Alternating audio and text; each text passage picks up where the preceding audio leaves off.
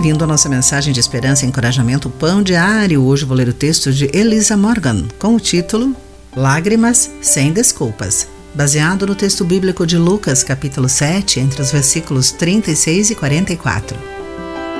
Sinto muito, disse Karen, desculpando-se pelas lágrimas. Após a morte do marido, ela se superou para cuidar dos dois filhos adolescentes. Quando os homens da sua igreja organizaram um acampamento no fim de semana para entretê-los e lhe dar um descanso, Karen chorou de gratidão, desculpando-se por suas lágrimas. Por que tantos de nós nos desculpamos? Simão, um fariseu, convidou Jesus para jantar.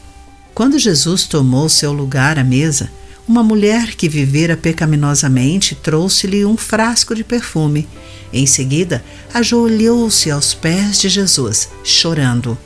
As lágrimas caíram sobre os pés dele e ela os secou com seu cabelo.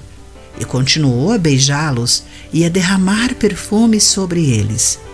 Sem desculpar-se, ela expressou o seu amor e secou os pés de Jesus com seus cabelos cheia de gratidão e amor por ele, ela cobriu suas lágrimas com beijos.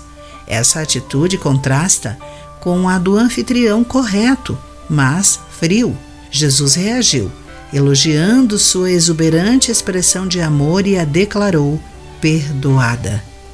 Talvez silenciemos as lágrimas de gratidão quando elas ameaçam transbordar, mas ele nos fez seres emocionais e podemos usar os nossos sentimentos para honrá-lo.